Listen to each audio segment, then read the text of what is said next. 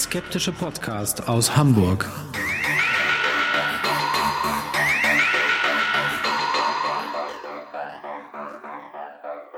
Hallo und herzlich willkommen zum 147. Mal bei Hoaxilla, dem skeptischen Podcast aus Hamburg.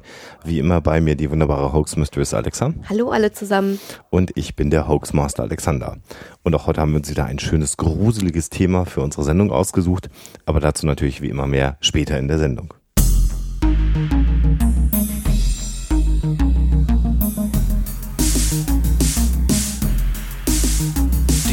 Der Woche. Ja, Blondinen haben nicht nur mehr Spaß als andere Frauen, sondern sind auch eine Spezies, die sich auf dem absteigenden Ast befindet. Ähm, es besagt eine Theorie, dass aufgrund der ähm, Genetik und der genetischen Veränderungen und Entwicklungen ähm, Blondinen dabei sind, auszusterben. Das heißt, in ein paar hundert Jahren werden wir wahrscheinlich gar keine natürlichen äh, Blondinen, muss ich dazu sagen, auf dieser Welt haben. Da freut Also es gilt natürlich auch für Männer. Aber da weiß ich nicht, ob die mehr Spaß haben. da freut sich dann die Färbeindustrie, ne? Ja, genau. Dann kannst du nur noch künstlich nachhelfen. Finde ich übrigens mal interessant zu gucken, ob auch blonde Männer mehr Spaß haben als äh, brünette Männer. Eine schöne Studie, die man vielleicht mal durchführen könnte. Äh, vielleicht können wir darauf irgendwann mal eingehen, wenn es eine Studie zu dem Thema gegeben hat.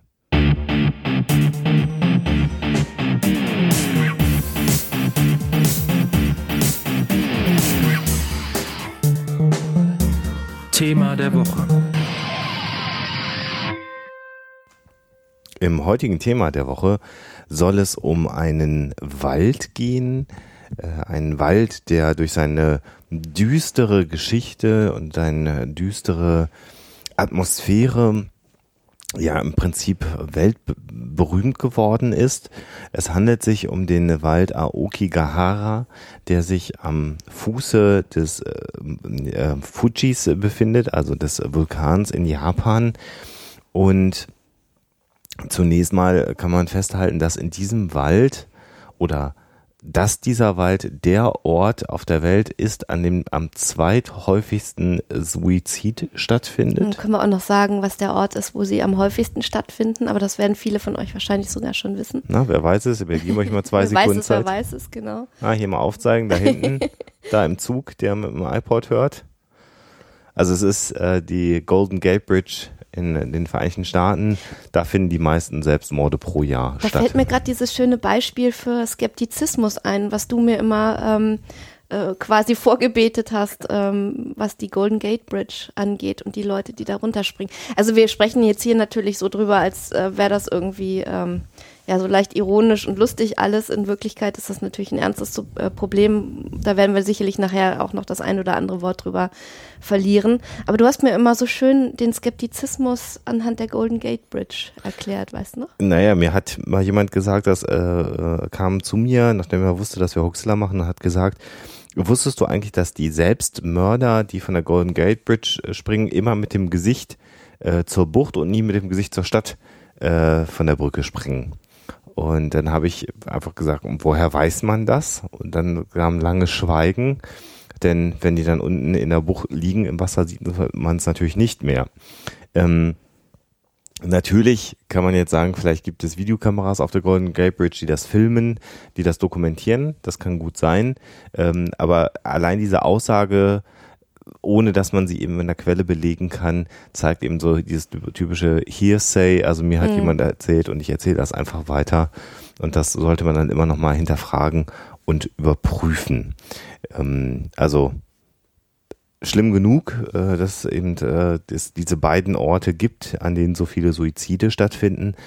Aber die Frage ist natürlich, und das ist genau das, worüber wir jetzt hier ein bisschen reden möchten, warum ist es so, dass in Japan, gerade in diesem Wald, in diesem Aokigahara-Wald, so viele Selbstmorde stattfinden. Und wenn man mal anfängt, über diesen Wald zu recherchieren, dann ähm, wir befinden uns in Japan, einem Land der Mythen und Legenden. Das wird natürlich jeder wissen und kann sich das vorstellen. Dann entspinnt sich so ein Geflecht von Geschichten um diesen Wald herum, das einem doch auch erstmal zum Nachdenken anregt. Da wird zum einen gesagt, dass schon immer in diesem Wald ähm, Menschen auch zurückgelassen wurden, um zu sterben. Also, immer also es gäbe eine ähm, feststehende Tradition in Japan, ähm, dass ähm, arme Familien auch in den vergangenen Jahrhunderten besonders ähm, die ältesten oder alte Menschen dieser Familien zurückgelassen hätten im Wald und ähm, die dann quasi sich selbst und dem Tod überlassen hätten. Genau. Und deswegen wird eben dieser Wald auch schon früh mit Dämonen, äh, sprich mit den Seelen und ähm, mit den ja quasi wütenden Seelen dieser Verstorbenen in Zusammenhang gebracht, die dann natürlich dort äh, umgehen. Es ist nämlich das Ritual, was du ansprichst, das den Namen, oh, also wie gesagt, also Japanisch ist auch eine Sache, die ich nicht kann. Ubasute wahrscheinlich ausgesprochen heißt. Äh, und das heißt relativ wortwörtlich übersetzt, eine alte Frau zurücklassen. Ähm, es gibt in der Literatur, wenn man das mal schaut und auch in Filmen, einige dieser äh, Ubasute-Geschichten, wo immer dann, wenn Hungersnöte anstanden, wenn Trockenheit herrschte, sodass der Reisanbau in dem Jahr nicht erfolgreich war, die alten Frauen sich von ihren Söhnen äh, auf einen Berggipfel, so war es im Allgemeinen erstmal, tragen ließen, Huckepack. Dabei brach die alte Frau Zweige und Äste und äh, Sträucher ab und warf sie auf den Boden, damit der Sohn den Weg zurückfand. Und der Sohn hinterließ dann diese alte Frau auf dem Berggipfel oder im Fall von Maokigahara im Wald, im tiefen Wald und ging weg. Und die Dame opferte sich sozusagen, die alte Dame, um dem Dorf, der Gemeinschaft nichts wegessen zu müssen, also sehr ehrenvoll. Und ähm, der Bezug zu Maoki Gahara ist eben, dass diese verstorbenen Seelen in die Bäume quasi eingezogen sind, die Seelen dieser Menschen, die dort gestorben sind und den Wald per se schon einmal böse gemacht haben. Seit den 60er Jahren sollen dann dort verstärkt wieder Selbstmorde stattgefunden haben, ähm, wobei ähm, die ähm, Art der Wahl dort im Wald entweder das Erhängen ist oder der Missbrauch von ähm, Tabletten, also sprich ein Überdosis Schlafmittel oder ähnliches. Und dementsprechend sind auch die Geschichten so, also angelehnt an diese alten Dämonen, dass auch die Gesichter von Selbstmördern dort in diesen Bäumen in der Rinde zu sehen sind, dass sie dort auf alle möglichen Arten umgehen. Und dass viele, die dorthin kommen in diesem Wald, ähm, sofort das Gefühl haben, sie ähm, befinden sich an einem schrecklichen Ort, an einem bedrückenden Ort. Und es kommt noch dazu, dass er selbst für diejenigen, die nicht mit einer Selbstmordabsicht dorthin gehen, sehr gefährlich ist, denn man kann, wenn man von den Wegen abkommt, ähm, die gekennzeichnet sind, sich unheimlich schnell verlaufen, weil das Terrain natürlich extrem unübersichtlich ist. Auf der anderen Seite aber wieder ähm, schwer ist einzuordnen, weil wirklich jede Stelle aussieht wie die andere ähm, und man sich dann sehr schnell verläuft und es gibt also auch ähm, Geschichten von Leuten, die sich gar nicht umbringen wollten, die dann aber sich verlaufen haben und wahnsinnig geworden sind und dann eben entweder ähm, verhungert sind, verdurstet sind oder sich eben aus Panik dann doch umgebracht haben. Oder aber, weil der Wald so verknöchert, verwurzelt ist und die so viele Wurzeln hat, gestürzt sind, unter Genau. Umständen sich vielleicht verletzt haben und dann so aus einem Beinverletzung oder einer Kopfverletzung heraus den Wald nicht mehr verlassen konnten. Der Wald selber ist sehr groß, 35 Quadratkilometer, sehr eng bewachsen. Der Fuji, ein Vulkan, also sehr äh, nährstoffreicher Boden, auf dem dieser Wald steht, sehr dicht bewachsen. Also genauer gesagt befindet sich ähm, der Aokigahara, Du- Aokigahara Jukai ähm, auf einem Lavaplateau. Ähm, das ist nicht vom Fuji selber, sondern vom ähm, Berg Nagao, ähm, der sozusagen auf halbem Wege äh, des Fuji ähm, liegt und auch äh, ausgebrochen ist. Und ähm, Jukai steht als Name für ähm, Waldsee oder See der Bäume. Und ähm, von oben sieht es tatsächlich so ein bisschen aus wie ein See aus Bäumen, also dieses riesige Gebiet. Und es stehen ähm, vermehrt ähm, Nadelhölzer dort, also sehr, sehr alte Bäume, die sind also teilweise zwischen 330 und 360 Jahre alt. Und ähm, sie sind alle moosbewachsen. Und was so die äh, Fauna angeht, ähm, es gibt kleine Tiere ähm, und Vögel. Also wenn man da mal touristisch dran geht, ähm, kann man durchaus da ähm, tolle Vogelbeobachtungen machen. Ähm, das ganze Gebiet ist natürlich auch ähm, bei Touristen sehr beliebt. Es gibt da auch drei Höhlen, die man sich äh, anschauen kann. Eine Fledermaushöhle, eine Eishöhle und eine Windhöhle. Und in der Windhöhle ist es sogar so, äh, die wurde lange Zeit als eine Art natürlicher Kühlschrank benutzt. Da kann man sogar noch so alte Regale sehen, so Aufbewahrungsgeschichten äh, und sehen, wie die Menschen da äh, diese Höhle auch genutzt haben. Eine weitere Geschichte, die man sich über den Aokigahara erzählt, ist, dass äh, Kompass und GPS-Geräte nicht vernünftig funktionieren, dass also wenn man in den Wald hineingeht, man auch mit modernster Technologie ganz schnell dabei ist, sich zu verirren. Ähm, und auch das zeigt nochmal, dass also mysteriöserweise, so glaubte man früher, der Wald einen verschlucken möchte. Dann wurde lange Zeit äh, die These vertreten, dass ähm, extreme Eisenvorkommen in dem Boden unter dem Wald sind, die diese Geräte stören und eben eine Ortung unmöglich machen und eben auch dafür sorgen, dass immer wieder Menschen sich verirren und im Wald sterben. Ähm, bei uns ist ja immer ein großes Thema das Ghost Hunting und wir haben uns zum Beispiel eine Doku angeguckt, wo wirklich ein Team, äh, ein amerikanisches, losgezogen ist. Äh, die Sendung heißt Destination Truth. Ähm, und äh, da versucht hat, in dem Wald äh, ja Geister und Erscheinungen nachzuweisen. Die haben dann diesen Wald äh, von einem ähm, Basiscamp aus nachts äh, ein Stück weit durchkämmt und haben dann ähm, ja EVPs, also Electronic Voice Phenomena aufzeichnen wollen, haben dann ähm, das Elektro äh, Elektromagnetfeld gemessen und haben allerlei äh, Gerätschaften da aufgestellt, natürlich mit Kameras und Nachtsichtgeräten und ähm, Infrarotkameras und so alles überprüft und haben dann natürlich, wie es auch so ist in diesen Sendungen, äh, irgendwelche Dinge gesehen, die nicht einzuordnen waren und vor allen Dingen auch Dinge gehört, die nicht einzuordnen waren.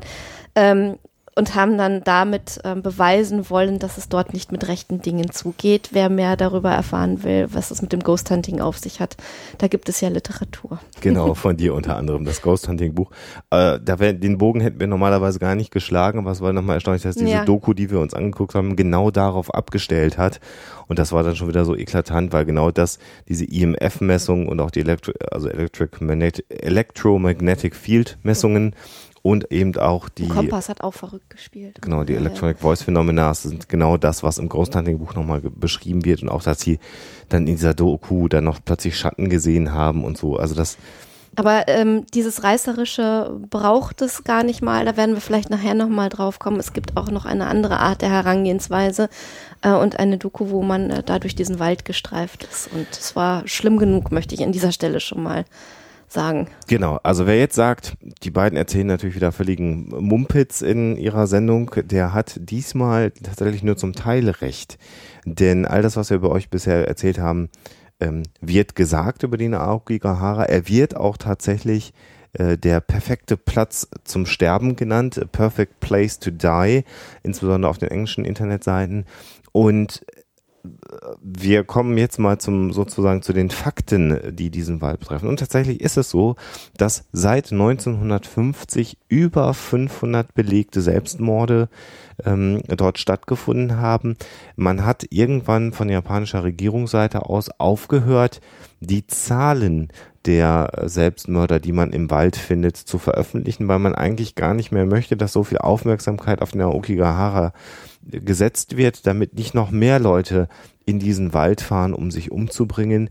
Äh, Zahlen aus dem Jahr 2002 sagen, dass 78 Leichen gefunden wurden, eine sehr große Anzahl äh, an diesem Ort. Und es ist nach wie vor so, das war in, in, den Zeiten, als die Zahlen noch bekannt gegeben wurden, als auch heute so, dass es immer noch eine ganze Reihe von Leichen dort gibt im Wald, die man wahrscheinlich noch gar nicht entdeckt hat. Genau, das wird aber zumindest äh, wird diese Bergung versucht. Einmal im Jahr finden sich äh, etliche Freiwillige aus der Gegend und wahrscheinlich auch aus dem weiteren Umkreis zusammen und ähm, gehen das Gebiet ab äh, und zwar in Form einer menschlichen Kette. Man kennt das ja auch von Suchaktionen ähm, allgemein und versuchen also äh, diejenigen, die nicht mehr aus diesem Wald zurückgekommen sind, äh, zu bergen. Man stößt, wenn man durch diesen Wald geht, ähm, auf etliche Hinweise darauf, dass da Menschen kampiert haben. Oftmals sind diese Camps auch leer. Und dann werden eben im schlimmsten Fall äh, diese diversen Leichen geborgen. Ähm, die Regierung und Verwaltung hat ähm, überall im Wald Schilder aufgestellt Ähm, die Menschen werden erstmal gewarnt, nicht die Wege zu verlassen, weil man sich da wirklich verlaufen kann. Mhm. Und dann aber auch daran erinnert, dass sie dem Leben gegenüber eine Verantwortung tragen und vor allen Dingen auch ihren Angehörigen gegenüber eine Verantwortung tragen und dann äh, mit ähm, ja, Sprüchen und äh, Hinweisen doch gebeten, von ihrer Absicht abzusehen. Was man im Wald findet, sind sehr häufig Kerzen, die aufgestellt wurden, zerrissene Fotos von vielleicht äh, verflossenen Liebschaften, ähm, äh, Abschiedsbriefe diversester Art und Weise. Und was offensichtlich eine Art Tradition dort hat, ist, dass man bunte Bänder ähm, festbindet an einem Lagerpunkt und damit dann durch den Wald geht, damit man sich nicht verläuft. Das genau, das machen vor allen Dingen diejenigen, die dann vielleicht doch ähm, wieder da rausfinden möchten. Also Leute, die da wirklich Hiking betreiben und die sich die Höhlen angucken und die da auch ähm, wirklich campen, um ähm, ja diesen Platz zu erleben. Und Aber allzu oft Selbstmord zu begehen. Mhm. findet man am Ende dieser Bände dann doch wieder jemanden, Ja. der Selbstmord begangen hat. Du hast es schon gesagt, äh, Methode der Wahl, sehr, sehr häufig der äh, Strang, dass also man sich erhängt oder aber Tabletten, so dass die dann irgendwann einfach umkippen und äh, ja, versterben. Äh, äh, Vielleicht äh, die erste Ursprungsgeschichte, die ich erzählt habe, das Ubasute, tatsächlich zu finden in der japanischen Literatur, auch in Filmen, aber ganz offensichtlich eine klare ähm, Legende, die so gar nicht existiert, eine Sage, denn es gibt kaum belegte Fälle tatsächlich in der Natur, wo das stattgefunden hat. Ähm, äh, es klingt sehr wild romantisch, dass die Ältesten eines Dorfes sich geopfert haben, aber die japanische Geschichte ist ja auch dadurch so bekannt, weil eben sehr viel aufgezeichnet wurde und es wurde eine sehr ausführliche Geschichtsschreibung äh, gepflegt, lange bevor sie das bei uns in Europa getan wurde. Und man findet eigentlich keine Fälle. Man findet das als literarisches Motiv sehr häufig, als romantisches Motiv, aber einen tatsächlichen Fall, wo ein Ubasute stattgefunden hat, findet man nicht. Nichtsdestoweniger passt es natürlich prima, diese Legende zu nehmen, in den Aokigahara zu verlegen und zu sagen, naja, aber da äh, sind dann die Seelen der so aufopferungsvoll Verstorbenen in die Bäume gegangen und holen jetzt neue Menschen nach. Aber am Ubasute scheint zunächst mal nichts dran zu sein. Ähm, es gibt aber eine, einen Hinweis darauf, wie es zu dieser Mode oder dieser schrecklichen Tradition des Selbstmords im Aokigahara gekommen sein könnte. Es gibt einen Roman aus dem Jahr 1960. Mhm, genau, das ist der Naminoto, auf Deutsch wahrscheinlich übersetzt der, der Wellenturm äh, des Autors Matsumoto Seicho. Und da ist es eben so, dass eine Protagonistin, ein, ein, eine Frau aus Liebeskummer im Aokigahara Selbstmord begeht. Und das hat offensichtlich viele Leute dazu motiviert, ähm, dieses wildromantische Motiv aufzugreifen und dieser äh, Heldin aus dem Buch in Anführungsstrichen äh, nachzueilen. Genau. Der, der Originaltitel ist übrigens Kuroi Jukai, also weist auch dann wieder auf diesen Waldsee oder ähm, See der Bäume hin. Es gibt eine zweite ähm, Geschichte, die ähm, dort hineinspielt.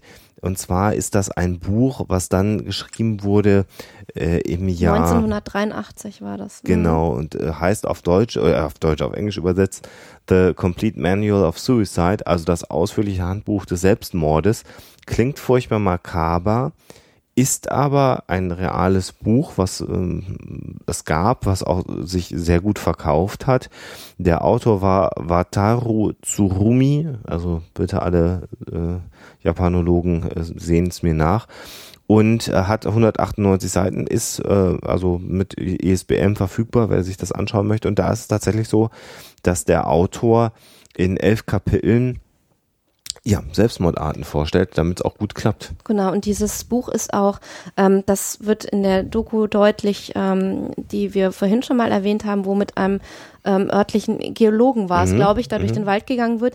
Ähm, diese, dieses Handbuch, dieses Manual, dieses äh, Heftchen wird dort auch teilweise gefunden in der Nähe von solchen verlassenen Camps. Äh, wer jetzt sagt, wieso kann so ein Buch veröffentlicht werden? Es ist in Japan ganz offensichtlich so, dass ähm, die Zensur oder die Einschränkung nur eigentlich für die Darstellung von menschlichen Geschlechtsorganen ähm, gilt. Alles andere ist frei verfügbar. Äh, es gibt einige Bundesländer, Präfekturen würde man, äh, in Japan sind das Präfekturen, bei uns würde man wahrscheinlich so was ähnliches wie Bundesländer sagen, wo das Buch dem Jugendschutz unterliegt und nur an Vorjährige verkauft äh, werden kann. Aber zum Beispiel in Tokio äh, hat man sich dagegen entschieden. Da ist es ein freiverkäufliches Buch, was eben schon auch ein bisschen makaber ist, denn die Kapitel tragen Titel wie Überdosierung, Aufhängen, ähm, äh, Autounfall, Gasvergiftung, ähm, Elektrifizierung, also wirklich relativ ausführlich beschrieben, wie man sich gut umbringen kann. Wir sollten an dieser Stelle vielleicht mal auf ähm, äh, ja die Tradition des Selbstmords in Japan zu sprechen kommen, denn man kann sich das hier in einem, ähm, ich vielleicht kriegt sie wieder einen auf den Deckel sicherlich, aber in einem christlichen Land, wo der Selbstmord ja äh, quasi als Sünde gilt, gar nicht vorstellen, mhm. äh, was für ein Verhältnis äh, die Japaner zum Selbstmord haben. Ähm, dort ist es nämlich teilweise sogar eine sehr ehrenhafte Handlung und eine Möglichkeit, sich ja, ähm, zum Nutzen der Familie und ähm, der Angehörigen aus dem Leben zu verabschieden, ohne Probleme zu verursachen. Also der Selbstmord selber ist in Japan deutlich weniger geächtet als das Krankheitsbild der Depression. Das ist das eine. Ähm, und wir alle wissen hoffentlich, und wer es nicht weiß, kann ja auch mal in den, meinen Nebenpodcast im Psychotalk reinhören. Depression ist eine tödliche Krankheit, wenn sie denn nicht behandelt wird, weil sie irgendwann zum Freitod führt. Ähm, und ähm, das ist in Japan eher geächtet, weil eine psychische Erkrankung ja eher als Schwäche angesehen wird, ähm, als Gesichtsverlust. Was ich, was ich, zum Beispiel auch nicht wusste, was ich ganz interessant finde, es findet wohl ähm, selten und äh, bis gar nicht so etwas wie eine Gesprächstherapie mhm. statt in der Behandlung psychischer Erkrankungen, sondern allenfalls eine medikamentöse. Ja, also, also, auch vollkommen anders als hierzulande. Oder nochmal ganz anders als in den Vereinigten Staaten, wo ja im Prinzip, äh, mhm. ich sag, überspitze es mal, jeder seinen Psychotherapeuten hat. Ähm, so, also das zum Thema Depression. Ähm, der Selbstmord ist dahingehend, wenn man denn sein Gesicht verliert, ähm, was ja für die japanische Kultur ganz wichtig ist, also sprich, man würde seinen Job verlieren oder etwas in der Art, was immer dann in Wirtschaftskrisen sind, so wie wir sie jetzt aktuell haben, ähm, durchaus passieren kann, dann ist der Selbstmord eine eher ehrenhafte Handlung.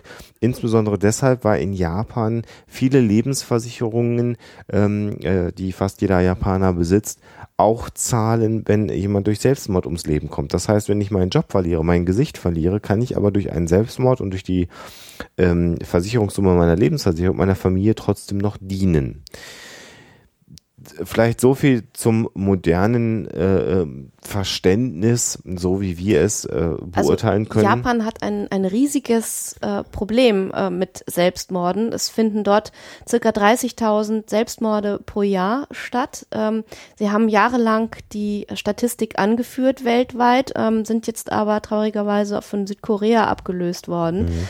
Ähm, insofern ist das wirklich ein Thema. Es gibt jedes Jahr im Dezember einen Tag der Suizidprävention, wo also wirklich den ganzen Tag auch in den Medien dieses Thema behandelt wird. Und man tut schon viel oder versucht zumindest viel zu tun, um äh, dieses Problems Herr zu werden. Man hat es zum Beispiel auch, ähm, was das Verkehrsnetz angeht, weil also die Zahl derer, die sich äh, vor Züge werfen, enorm hoch ist. Das sind ungefähr, ähm, ich glaube, 5,5 ähm, Vorkommnisse pro Tag. Mhm. Ähm, das ist eine Ziffer wirklich, die enorm hoch ist, wenn man sich das mal überlegt. Und ähm, es gibt dann auch solche ähm, Ideen wie äh, an U-Bahnhöfen äh, blaues Licht einzusetzen, weil man das Gefühl hat, das beruhigt die Leute. Selbst äh, Leute, die suizidgefährdet sind, müssen dann an Himmel und Meer denken und beruhigen sich wieder oder es werden Spiegel angebracht, damit die Leute quasi sich nochmal ins Antlitz sehen müssen, bevor sie springen. Also da werden schon Versuche gemacht, äh, das einzudämmen, aber die Zahl, äh, vor allen Dingen auch unter Schülern, ist enorm hoch. Äh, traurigerweise von Südkorea abgelöst, soll einfach nur heißen, dass ja. dort noch mehr genau. Suizide mhm. stattfinden. Also natürlich ist genau. das sowieso, ein, sowieso schlimmes, ein Thema. schlimmes Thema. Genau. Wir können an der Stelle vielleicht nochmal ganz kurz einen äh, kurzen Seitenpfad betreten, denn äh, wir alle kennen wahrscheinlich aus irgendwelchen Filmvorlagen das äh, Harakiri, ähm, also den rituellen Selbstmord, der aber eigentlich viel eher Seppuku äh, heißt. Ähm, äh, und äh, Seppuku ist der Begriff, der in Japan verwendet wird. Harakiri ist der Begriff, der in Europa und Amerika benutzt wird. Und der Seppuku war tatsächlich der Suizid von Männern in dem Fall, ganz wichtig, ritualisiert, der so ab Mitte des 12. Jahrhunderts nur bei den Samurai, also den adligen Rittern äh, vollzogen wurde und 1868 erst offiziell verboten wurde. Also bis dahin gab es diese Form.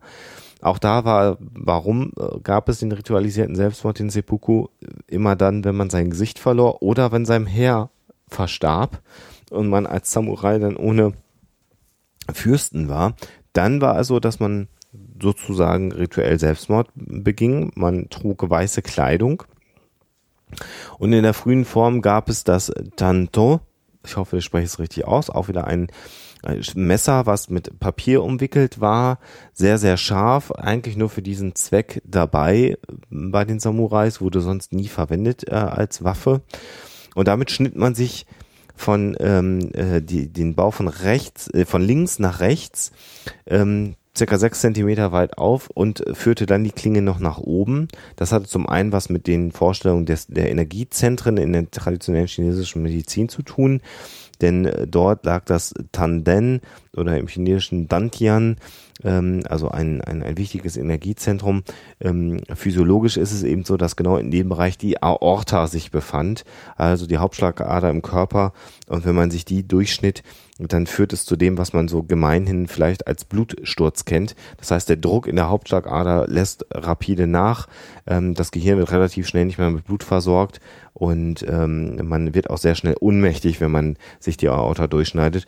Diese Verletzung ist übrigens auch quasi ja fast nicht mehr heilbar. Also ein Aortenriss ist also auch in der heutigen Medizin eigentlich nicht mehr zu, zu heilen, weil das Blut ja mit hohem Druck eigentlich in der Hauptschlagader unterwegs ist. Es war aber so beim Seppuku, dass es immer noch so eine Art Sekundanten gab, der dabei war. Und ähm, man ließ nämlich den Samurai, der diese Art zu äh, versterben wählte, nicht einfach verbluten, sondern es war so, dass der Samurai seiner Familie und den Zeugen gegenüber, meist wurde es nämlich unter der, dem Beisein der Familie und eines Protokollanten durchgeführt, das Seppuku oder der Seppuku, ähm, in dem Moment, wo er durfte also kein Leid, er durfte nicht stöhnen, er durfte nicht äh, Schmerzenslaute von sich geben und er durfte das Gesicht nicht verziehen. Ähm, was er aber machen durfte, war den Kopf zu senken ähm, was sowieso passierte, wenn er ohnmächtig wurde, aber man konnte das auch forcieren. Und in dem Moment, wo er den Kopf senkte, nahm der Sekundant dann das Samurai-Schwert und durchtrennte im Prinzip den Kopf und ich will eben nicht sagen, er schlug den Kopf ab. Nee, das, das wäre nämlich für ähm, niedere Kriminelle eine Todesart gewesen. Eine mhm. Hinrichtung, mhm. sondern quasi bis auf einen kleinen Hautfetzen musste der Kopf dann noch am Körper dranbleiben und damit war dann der schnelle Tod desjenigen, der den Seppuku durchführte, gewährleistet. Also quasi noch eine Art, ja, Handlung, die dann das Leid verringern sollte. Und der ähm, Sekundant, äh, genannt äh, Kaishakunin, ähm, hatte damit eine hohe Verantwortung. Wenn er sich dabei ja, vertan hatte und das nicht vernünftig durchgeführt hat, konnte das dazu führen, dass er selber sein Gesicht verloren hat und dann Seppuku begehen musste. Also eine wirklich sehr, sehr äh, verantwortungsvolle Tätigkeit, die meist von dem besten Freund äh, des Samurais, also auch ein Samurai natürlich, der das machen durfte, nur durchgeführt wurde. Tatsächlich wurde dann am Ende nämlich festgelegt durch einen Protokollanten, ob der Samurai ehrenhaft das Seppuku begangen hat. Und nur dann galt es als ehrenvolles Scheiden. Damit hatte er dann sein Gesicht wieder zurückgewonnen. Sehr, sehr ritualisiert. Also was wir nicht gefunden haben, sind Zahlen, äh, die belegen, ob diejenigen, die im Aokigahara ähm, Selbstmord begehen, eher Männer oder eher Frauen sind. Ähm, da müsste man mal gucken, ob man an sowas drankommt. Ähm, es ist leider auch so, dass viele von diesen ähm, Verstorbenen, die dort gefunden werden, auch gar nicht mehr von den Familien beansprucht werden, weil die Begräbniskosten auch äh, oftmals sehr hoch sind. Und ähm, es ist dann tatsächlich so, dass in einem ähm, Haus äh, in der Nähe, in einem Gebäude, äh, diese Leichen erstmal ähm, ja aufbewahrt werden und auch ihre Habseligkeiten, die man dann noch feststellen konnte in der Nähe. Vielleicht noch ganz kurz zum ritualisierten Selbstmord. Den gab es, das waren jetzt ja nur Männer, auch für Frauen. Das ist vielleicht nochmal, passt mhm. zu dem, was du gerade sagst. Ähm, hieß dann ähm, anders. Das hieß dann nämlich Jigai und damit äh, bei diesem Jigai stachen sie sich mit einer Haarnadel oder einem kleinen Dolch in die Halsvene, um äh, dann äh, zu verbluten. Äh, interessanterweise dabei finde ich die Idee, damit sie sich dabei nicht entehren, was heißt entehren im Japan der damaligen Zeit, so dass sie im Todeskampf die Beine spreizen, ähm, wurden die Beine mit einem Band aus Leder oder Seide zusammengebunden, damit die Beine züchtig beieinander blieben, während die Frau letztendlich im Todeskampf lag. Das war dann der Suizid, der den adligen Frauen ähm, vorbehalten war. Äh, generell ist es, glaube ich, so, wenn man äh, verschiedene Statistiken sich anguckt, dass in Japan eher Männer äh, Selbstmord begehen, weil sie auch mehr noch dieses Ehrgefühl im Job haben. Aber ob das im Aokigahara auch so von der Verteilung ist, du hast es schon gesagt, kann mhm. man nicht nachhalten. Schwer zu sagen. Also ähm, diese ähm, Dokumentation, also das mit diesen Ghost Huntern, das ist eher so, naja, also bisschen pietätlos und ein bisschen peinlich irgendwie. Mhm. Ähm, aber diese andere Dokumentation mit dem Geologen ähm, ist grauslich, also wirklich eine Warnung. Man sieht da auch ab einer gewissen Stelle wirklich Körper von Erhängten in den Bäumen hängen. Ähm, wer das nicht sehen will, kann dann irgendwie vorspulen. Können wir gucken, ob wir den Zeitindex, den hatte ich irgendwo gesehen, mhm. wir den mit verlinken können. Ähm, die kann man sich mal ansehen. Ähm, ist ein sehr unschönes aber dennoch äh, auf morbide Weise interessantes Thema. Gibt auch noch ein Skelett, äh, quasi begleitetes mhm. Skelett von jemandem, der weiter hinten in der Doku äh, verstorben ist. Das äh, muss man eben schauen, ob man sich das anschauen kann. Ähm, es wird behauptet, das fällt mir gerade noch ein, wo, wo wir Skelett sagen, ähm, dass es ja keine Tiere im Aokigahara gibt, das hast du ja schon gesagt. Also Kleintiere schon. Mhm. Die, da gibt es dann auch Tierfraß und natürlich ist es so, dass äh, eine, eine Leiche im Wald äh, vor allen Dingen aber auch durch Schmeißfliegen zum Beispiel verwest. Das heißt, es muss nicht unbedingt große Tiere geben. Das wird oft gesagt, ähm, die Leichen sehen merkwürdig aus, obwohl es gar keine Tiere gibt. Das ist so nicht ganz richtig. Eine Leiche verwest immer, insbesondere in so einem feuchten, muffigen Wald. Und es gibt tatsächlich aber auch Spuren von Tierfraß, also wird es auch durchaus fleischfressende Tiere äh, in dem Wald geben. Wir haben eingangs noch erwähnt, dass GPS und Kompass im Aokigahara nicht funktionieren. Das findet man sehr, sehr, sehr häufig in unkritischen Seiten. Ähm, es gibt zwei, drei Seiten, die sehr seriös wirken, sage ich an der Stelle mal, die sagen, dass die NASA mit Messgeräten, mit Satelliten mal Messungen vorgenommen hat und keinerlei Besonderheiten im Magnetfeld nachweisen konnten. Es gibt auch zwei, drei Seiten, die behaupten das Gegenteil. Äh, wenn man bei der NASA selber recherchiert, findet man so spontan nichts. Das habe ich zumindest in meiner Recherche nicht gefunden. Vielleicht findet ihr da was, aber auf der NASA-Homepage Aokigahara oder Mount Fuji einzugeben, da findet man leider nur noch alte Dokumente, die nicht mehr aufrufbar sind. Also was, was man natürlich sagen muss, ist, dass der Wald extrem dicht ist. Und GPS macht halt Probleme, wenn der Satellit das GPS-Gerät nicht vernünftig orten kann. Also das ist sicherlich so, dass ein GPS-Gerät in einem dicht bewachsenen Wald, der kaum ähm, freie Sichtfläche zum Himmel ähm, aufweist, Probleme macht, äh, liegt auf der Hand. Es gibt offensichtlich aber auch Militärübungen der Amerikaner und der Japaner in dem Waldgebiet und die haben noch nie berichtet, dass ihre elektronischen Geräte nicht funktionieren. Also insofern ist das eher mit Zweifel zu betrachten, ob es da wirklich diese Probleme gibt. Klingt aber sehr schön, klingt sehr spooky und passt insgesamt natürlich zur Geschichte äh, um diesen äh, gruseligen Wald. Was bleibt? Es bleibt ein Wald, in dem ja, tragische Schicksale stattfinden. Knapp 100 Menschen sich im Jahr umbringen ähm, Japan versucht mit der von dir schon angekündigten Kampagne bis 2016 sein Suizidproblem in den Griff zu kriegen. Eine Kultur, die unserer ähm, vielleicht nahe steht in vielen Bereichen, was Technologie und äh, Pünktlichkeit, Ordentlichkeit angeht, aber glaube ich in den gesellschaftlichen Werten dann doch anders ist als unsere westlichen Kulturen. Ähm, bei uns muss man auch immer wieder sagen, ist der Suizid, gerade der depressionsbedingte Suizid, auch immer noch ein Thema, was nur bedingt verstanden wird. Ähm, wenn es Prominente trifft, dann ist es in der Gesellschaft verankert und man hat Mitleid und man ist total verständnisvoll. Und nach sechs Monaten, hm, wenn so ein prominenter Mensch äh, steht, verschwindet das und man sagt, naja, mein Gott, was kann schon so schlimm sein, dass man sich umbringt, dass es eben eine Erkrankung ist, die dazu hm. führt, äh, wissen dann wieder die wenigsten an der Stelle.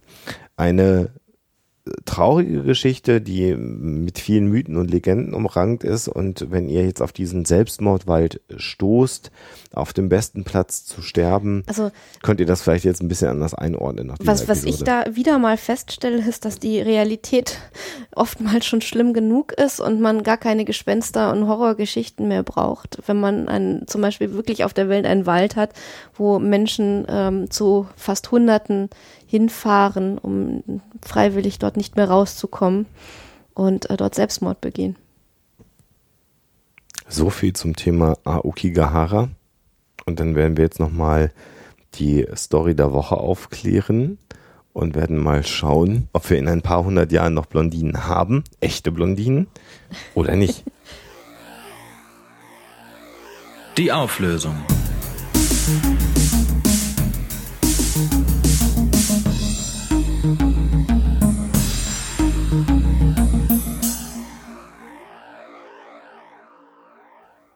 Sterben natürlich blonde Menschen aus oder haben wir sie auch in ein paar hundert Jahren noch unter uns? Das ist tatsächlich eine ganz alte Geschichte lustigerweise und wenn die damals schon wahr gewesen wäre, dann hätten wir jetzt schon überhaupt niemanden mehr, der auf natürliche Art und Weise blonde Haare hat. Das ist ähm, eine Sache, die seit mindestens 1865 die Runde macht. Ähm, da gab es mal ein Pariser Modemagazin, ähm, was ähm, irgendwie feststellte, dass ja irgendwie jetzt immer dunkle Haare und dunkle Augen in Mode gewesen wären, aber ähm, dass jetzt also blaue Augen und blonde Haare bei Frauen zumindest jetzt wieder groß in Mode wären und dass ein, ein weiser Mann gesagt habe, äh, dass die blonden Menschen oder blonde Frauen aussterben würden. Das gibt natürlich dem blonden Haar nochmal so einen besonderen Touch. Und wenn man sich ähm, ja, Märchen und ähm, Sagen anguckt, da spielen oftmals blonde Haare auch eine besondere Rolle. Äh, aber es handelt sich nicht um eine Geschichte, die jetzt wirklich droht, wahr zu werden.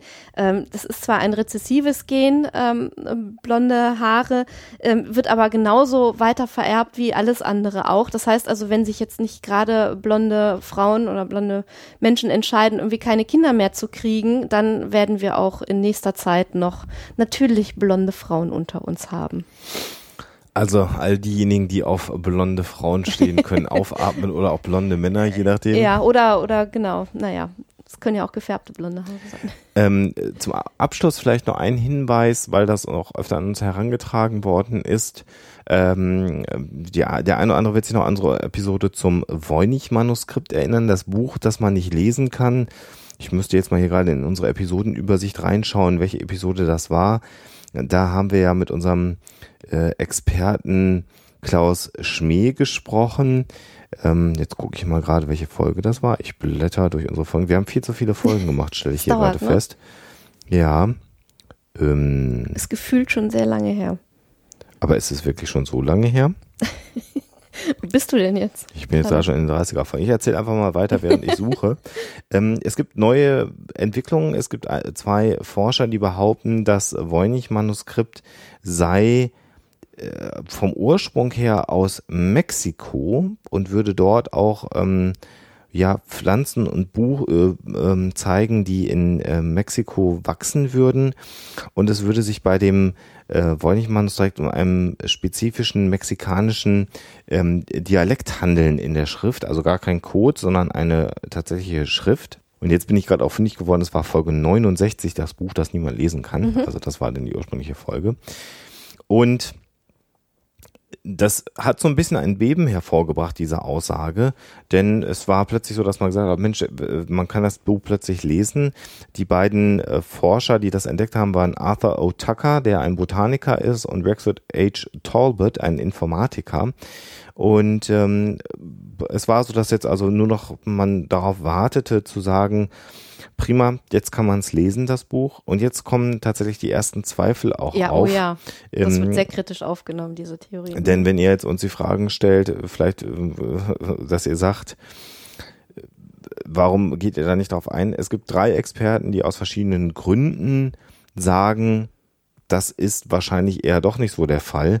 Ähm, ich will das hier gar nicht ausführlich machen, sondern werde nachher auf den Blog von Klaus Schmee verlinken. Mhm. Ähm, und dann könnt ihr euch das mal selber durchlesen, ähm, woran es liegen mag. Also, sollte es so sein, dass das Voynich-Manuskript mal lesbar gemacht wird, werden wir sicherlich darüber eine Episode machen. Im Moment ist die Evidenz dafür eher dünn. Ist ja nicht das erste Mal, dass jemand glaubt, ähm, das Ding geknackt zu haben, aber so, es scheint wirklich so zu sein, dass diese Theorie nicht äh, weniger plausibel, also nicht plausibler ist als vieles, was vorher äh, gewesen ist. Also nur für all diejenigen, die das jetzt vielleicht irgendwann mitbekommen und sagen, Mensch, da gab es doch mal was zu. Noch lohnt es sich nicht darüber eine neue Folge zu machen und zu sagen, das Voynich-Manuskript ist entschlüsselt. Das so als Hinweis. Ja, und als Hinweis so in die weite Zukunft kann man schon mal sagen, dass es am 30. Mai ein Hörertreffen geben wird in München im Rahmen der Skeptikerkonferenz. Da wird es noch demnächst viel ausführlichere Infos geben. Ähm, aber das könnt ihr euch schon mal eintragen, denn äh, über Christi Himmelfahrt ist die Skepcon 2014 in München und da wird es natürlich auch wieder ein Hörertreffen geben, eine PodCon an der Stelle, so muss man es formulieren, mit äh, Sebastian Bartoschek, der dabei sein wird, bekannt von Bartocast und Psychotalk und auch Sven Rudloff mit Viva Britannia, dem einen oder anderen vielleicht bekannt und eben das dritte äh, Mitglied des Psychotalks und da wird es sicherlich wieder eine PodCon größeren Ausmaßes geben, so wie das schon in Köln der Fall war. Und eine wilde Party. Das ist die, die grundsätzliche Idee dahinter. Das werden wir aber alles noch ausführlich ankündigen. Ähm, und ansonsten glaube ich, habe ich nichts vergessen, was ich noch andeuten oder ankündigen wollte. Der 1. März ist noch nicht. Ja, nicht offiziell, aber okay. den könnt ihr euch schon mal im Kalender eintragen. Da ist was. Da könnte was passieren ja. am 1. März, am Samstag, hier in Hamburg. Dazu gibt es dann demnächst auch mehr. Ja. Ich gehe gerade gedanklich meine Liste durch. Ich glaube, ich habe alles abgehakt. Dann äh, bleibt uns nur noch euch eine schöne Woche zu wünschen und wir hören uns am nächsten Sonntag dann mit einem langen Interview in der Episode zu einem sehr spannenden Thema, das euch hoffentlich dann auch sehr gut gefallen wird. Und bis dahin bleibt uns und, und äh, nur euch äh, eine schöne Woche zu wünschen und natürlich immer schön skeptisch bleiben. Tschüss.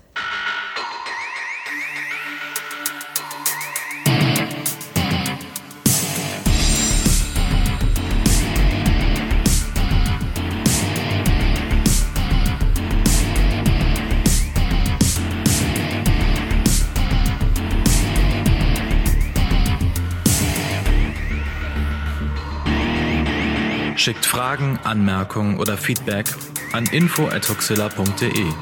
Und wenn ihr mögt, dann bewertet uns doch bei iTunes oder einer der anderen Podcast-Seiten, die uns führen. Huxilla ist eine Record Shoe Production aus dem Jahre 2014.